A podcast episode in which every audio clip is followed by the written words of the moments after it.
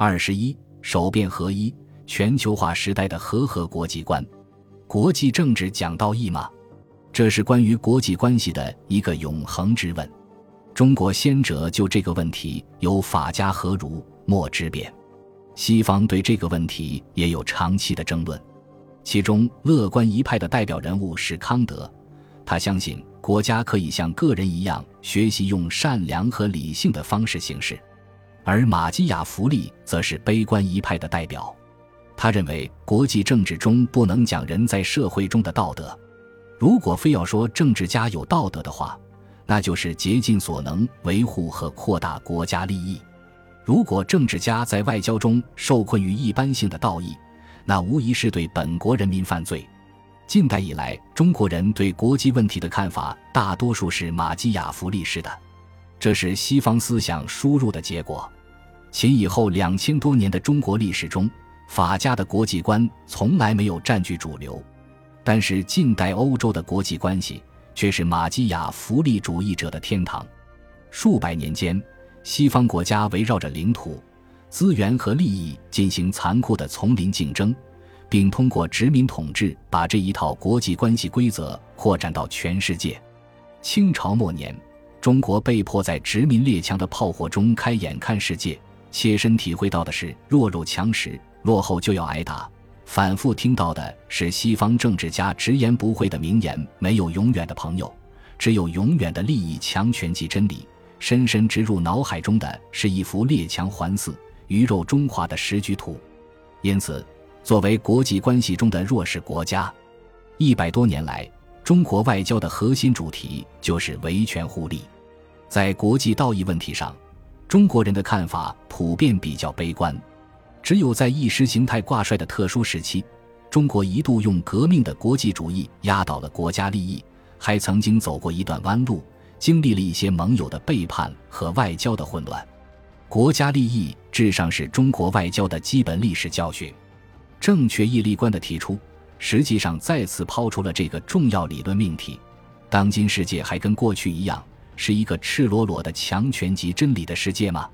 对这个问题的争论将长期进行。但大多数的理论家有一个基本共识：当代国际政治处在新旧交替的变革阶段。这种变革不仅是新兴力量崛起引发的格局变化，也包括国际规则和文化的变化，主要体现在三个方面：第一是国际和平出现曙光。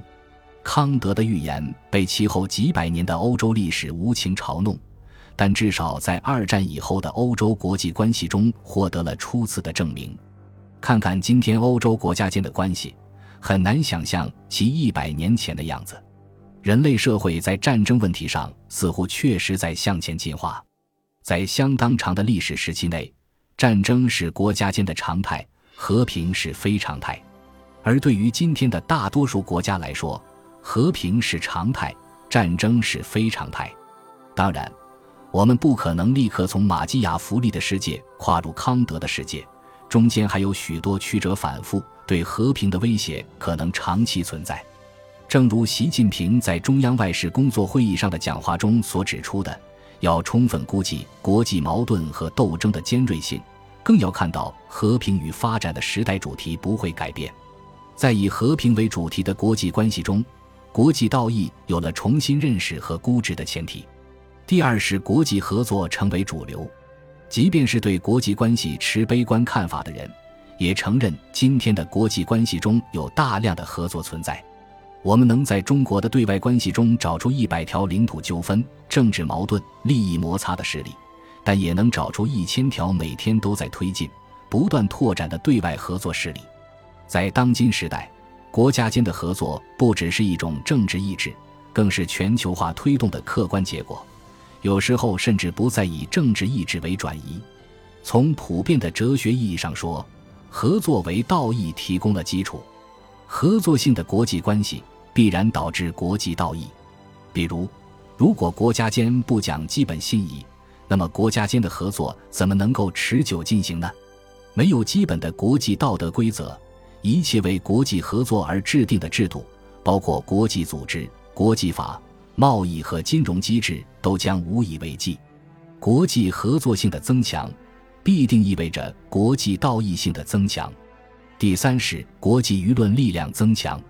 斯诺登事件代表了当今国际政治的一种典型特征，在现有的技术条件下，外交事务的秘密性和隔绝性被加速打破，信息很难被封闭，大大小小的外交政策都可能要接受社会价值的检验和丈量。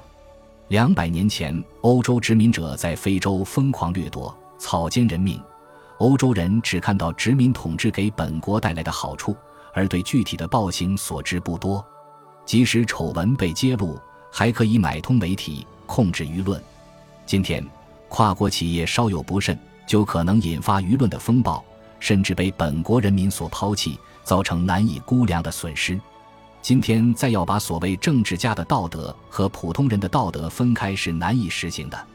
不能展现出普通人道德的政治人物，根本就当不了政治家。上述国际关系的和平与合作特征，正好可以合为中国古代思想中的“和合”二字。正确义利观的背后，实际上体现的是和合的世界观。在新的世界规则中，道义是必须，也是力量。而中国在这方面面临的形势尤其特殊。